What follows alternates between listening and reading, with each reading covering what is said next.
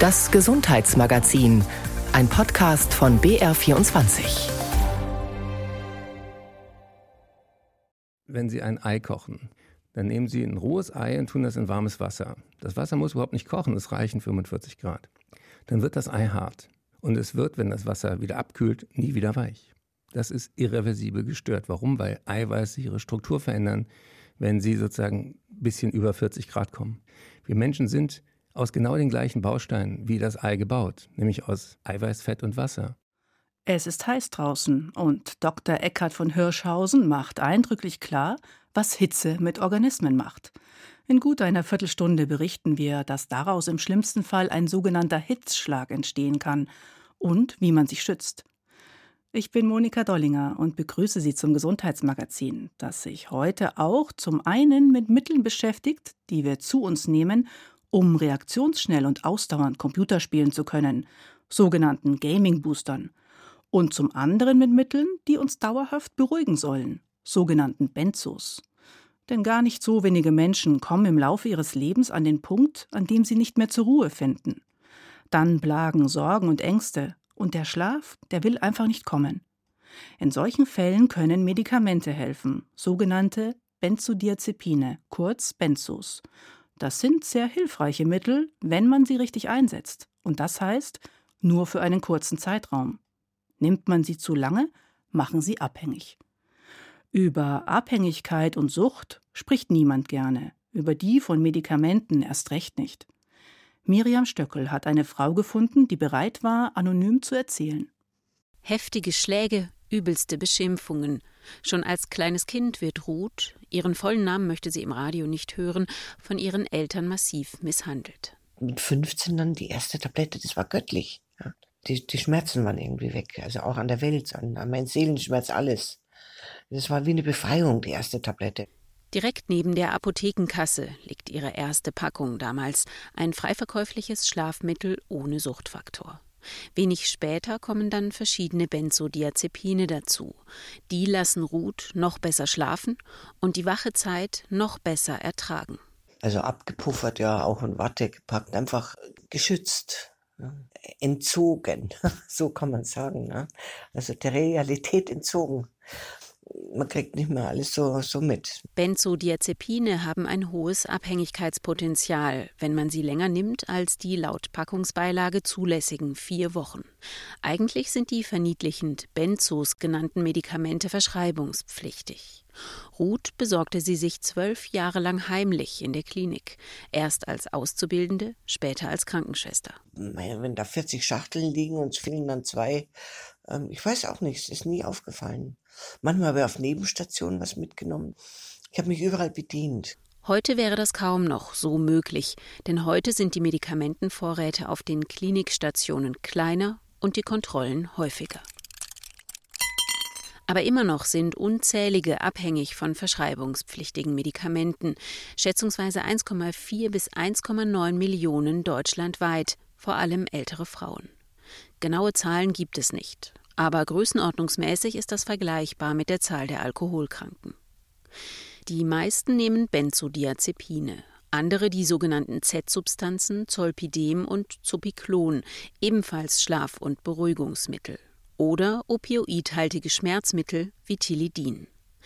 Wie Ruth sind viele Abhängige seelisch stark belastet oder gar psychisch vorerkrankt, an Depressionen oder einer posttraumatischen Belastungsstörung etwa. Die Medikamentenabhängigkeit ist eine ernste Gesundheitsgefahr, da sind sich Suchtmediziner einig. Kombiniert mit Alkohol können bestimmte Schmerzmittel und Benzodiazepine nämlich die Atmung verlangsamen. Im schlimmsten Fall stirbt man. Und selbst vermeintlich leichte Nebenwirkungen können beträchtliche Folgen haben. Der unsichere, wackelige Gang etwa, der entsteht, weil Benzodiazepine die Muskeln entspannen. Was wir da häufiger sehen, gerade dann bei älteren Menschen, ist das ein Problem der Stürze. Und dann entstehen Frakturen und wenn ältere Menschen dann ins Krankenhaus kommen und operiert werden, kann das wieder Folgeprobleme nach sich ziehen. Sagt Professor Jens Reimer, Suchtmediziner und Vorstandsmitglied beim Zentrum für interdisziplinäre Suchtforschung an der Universität Hamburg. Was wir aber auch sehen, ist, dass Gedächtnisleistungen schlechter werden Vergesslichkeit mehr wird. Das hat auch wirklich eine Relevanz. Denn oft werden diese unerwünschten Nebenwirkungen fälschlicherweise für normale Alterserscheinungen gehalten, nach dem Motto, die Oma baut halt ab. So sinkt die Lebensqualität der Betroffenen unnötigerweise und dauerhaft. Die Abhängigkeit bleibt übrigens auch deswegen oft unerkannt, weil viele Betroffene über Jahre mit einer, vielleicht zwei Tabletten täglich auskommen, also ohne die eigentlich suchttypische Dosissteigerung. Bei Ruth war das anders. Ich bin stetig hoch. Zwei, vier, sechs, acht, zehn. Verbergen konnte sie ihre Sucht trotzdem jahrelang. Sie habe ihre Schlaftabletten nämlich immer so dosiert, dass ich alles im Griff hatte. Das ging schon. Und äh, also wenn ich gefordert war mit Arbeit, dann hatte ich schon reduziert, dass ich also nicht über meine eigenen Beine fliege und so. Da hatte ich irrsinnige Kräfte, das zu kaschieren. Dass ja niemand was merkt. Woran aber lässt sich eine derart heimliche, oft stille Sucht eigentlich festmachen? Die Weltgesundheitsorganisation hat dafür Kriterien entwickelt. Starkes oder zwanghaftes Verlangen nach dem Mittel? Ansonsten körperliche Entzugserscheinungen? Alleinige Fokussierung auf das Medikament und Interessenverlust an anderen Lebensbereichen? Sechs solcher Diagnosekriterien gibt es. Sind drei erfüllt, gilt ein Mensch als abhängig und kann sich, falls gewünscht, von Profis unterstützen lassen, von den Medikamenten wieder loszukommen. Das deutsche Suchthilfesystem ist eines der am besten ausgebauten Systeme in der Welt, sagt Jens Reimer. Die Suchthilfe steht auf drei Säulen. Die eine sind die kommunalen Beratungsstellen. In Bayern gibt es davon rund 100. Die zweite Säule ist die akute körperliche Entgiftung in psychiatrischen Kliniken. Und die dritte Säule sind die daran anschließenden ambulanten oder stationären Reha-Therapien zur dauerhaften Entwöhnung. Jede Säule wird von einem anderen Kostenträger finanziert Kommune, Krankenkasse und Rentenversicherung. Und dadurch, sagt Professor Reimer, entstehen zwischenzeitlich manchmal Brüche. Ich sage mal ein klassisches Beispiel. Jemand verlässt die Akutklinik und will in eine Reha-Klinik, dann ist dazwischen häufiger ein Zeitraum, die der Patient dann zu Hause verbringen muss. Und das sind natürlich auch Zeiten, wo Rückfälle dann eher mal passieren können. Also da wäre eher ein nahtloserer Übergang wünschenswert. In den letzten Jahren verschreiben Ärzte hierzulande zwar immer weniger Benzodiazepine und Z-Substanzen auf Kassenrezept. Eigentlich gut, aber angesichts erster Forschungsergebnisse fürchten Fachleute, dass viele und zunehmend gesetzlich Versicherte diese Medikamente inzwischen auf grünen Privatrezepten verordnet bekommen. Wie oft das passiert, ist unklar, denn die Zahl der Privatrezepte wird nirgends systematisch erfasst. Warum das passiert, ist offenkundig. Für Ärzte sind Privatrezepte nämlich ein Ausweg aus einem Dilemma. Eigentlich dürfen sie die Substanzen höchstens vier Wochen verordnen, aber der abhängige Patient braucht sie dauerhaft, sonst rutscht er in einen Entzug. Weicht der Arzt nun auf ein Privatrezept aus, muss der Patient das Medikament aus eigener Tasche bezahlen. Dadurch, so erklärt es die Deutsche Hauptstelle für Suchtfragen in ihrem Jahrbuch 2019, entgingen Ärzte einer möglichen Überprüfung ihrer Verordnungsweise durch die Prüfinstanzen der gesetzlichen Krankenkassen. Ruth kämpfte sich nach zwölf Jahren Tablettenabhängigkeit praktisch allein aus ihrer Erkrankung heraus. Die Wende kam, sagt sie, als sie glaubte, keine weitere Woche mehr zu leben. So schlecht ging es ihr. Ihr absoluter Tiefpunkt. Wo nichts mehr ging. Ich hatte einen Krampfanfall, es, war alles vollgebrochen, es war alles vermüllt, ja, das ist unsäglich. Ja, und äh, da war es plötzlich aus Stoff. Ich wollte nichts mehr. Nach ihrem Entzug sei sie direkt in Selbsthilfegruppen gegangen. Jeden Abend wieder und wieder, erzählt Ruth. Ohne die ständige Selbstreflexion hätte sie wieder nach den Tabletten gelangt.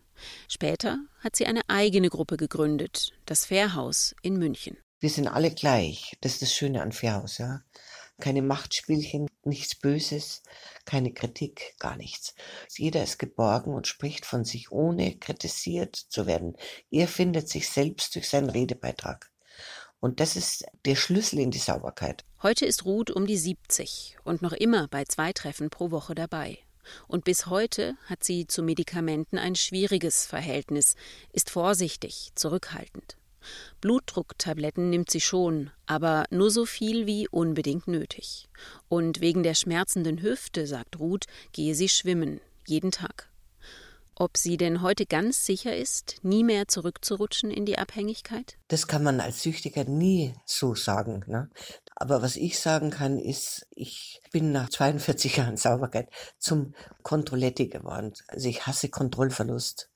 Und deswegen ist die Chance, dass ich hinlange, sehr, sehr, sehr gering, ja, weil ich diesen Nebelzustand abgrundtief verabscheue inzwischen. Medikamentenabhängigkeit, eine unterschätzte Form der Sucht. Unterschätzt wird auch, was Energy Drinks in sich haben, quasi eine zerstörerische Energie, herzzerstörend, wie Kardiologen mahnen. Johannes von Kreitz hat nachgefragt, warum. Die Gefährdeten winken gelangweilt ab. Jugendliche, coole Party- und Clubgäste, Gamer und Sportlerinnen. Sie bescheren den Herstellern von Energydrinks Milliardengewinne auf der einen Seite und Kinder- und Jugendärzten Kopfschmerzen auf der anderen. Der Göttinger Kinderkardiologe Dr. Martin Hulbke-Wette.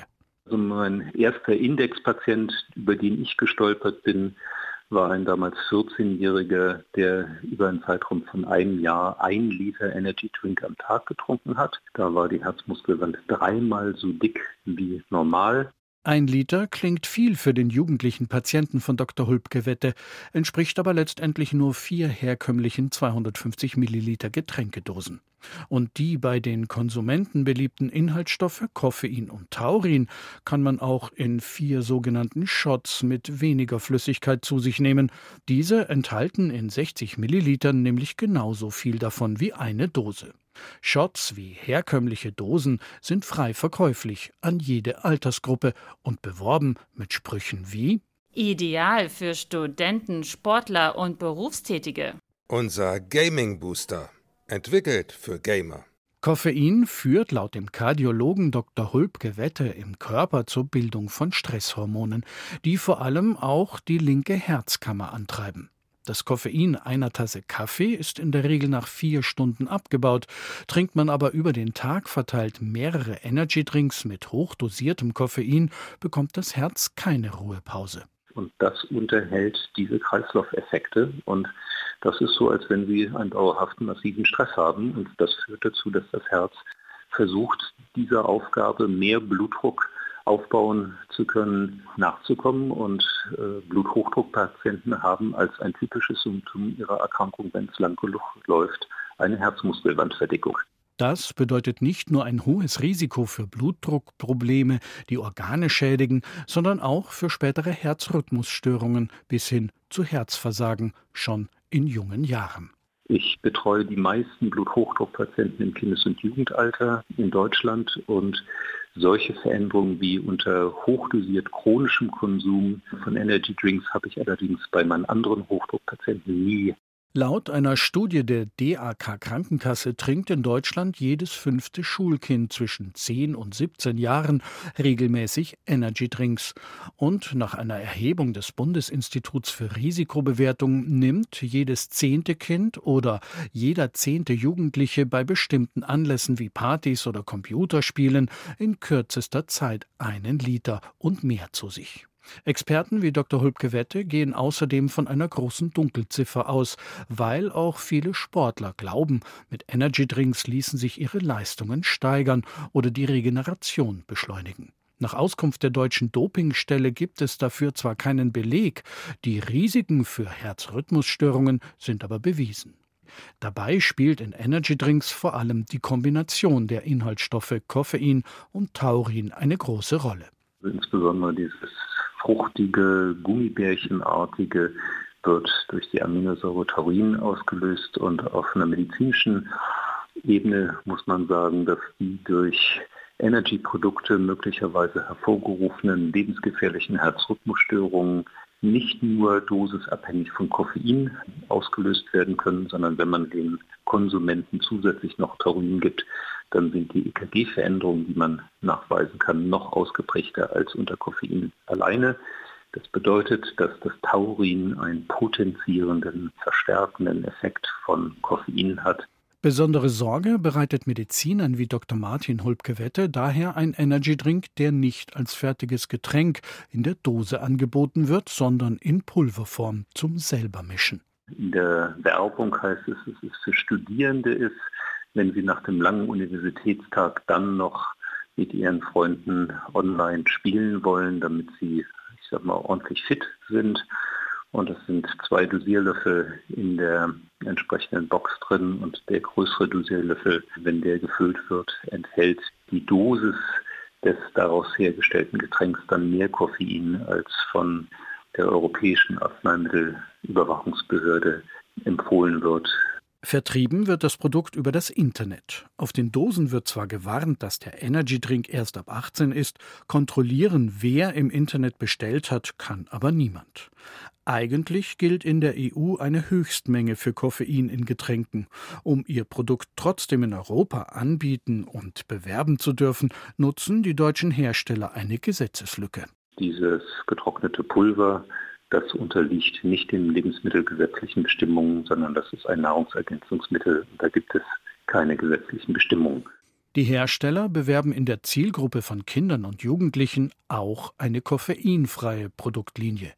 Welche aber letztendlich cooler auf die Angesprochenen wirkt und bestellt wird, darüber macht sich der Kinder- und Jugendkardiologe keine Illusionen.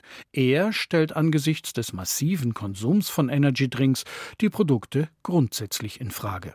Warum kann ein Nahrungsmittel, was potenziell so gefährlich ist, Kindern und Jugendlichen unter 16 frei zugänglich auf den Markt kommen? Das ist für mich die wesentliche Frage. Energydrinks und die womöglich gravierenden Folgen für den Körper. Der Körper hält halt nicht alles aus. Zum Beispiel auch nicht Hitze, erklärt Eckhard von Hirschhausen. Wir haben ein biologisches Limit, das ist bei 42 Grad Körperkerntemperatur erreicht. Wenn die Außentemperatur drüber liegt, können wir auf Dauer sozusagen unsere Wärme nicht abgeben. Hitze werden wir nicht los. Wenn wir uns bewegen, entsteht ja im Körper auch Wärme, die wir nur abgeben können, wenn es um uns herum kühler ist als im Körper, logischerweise.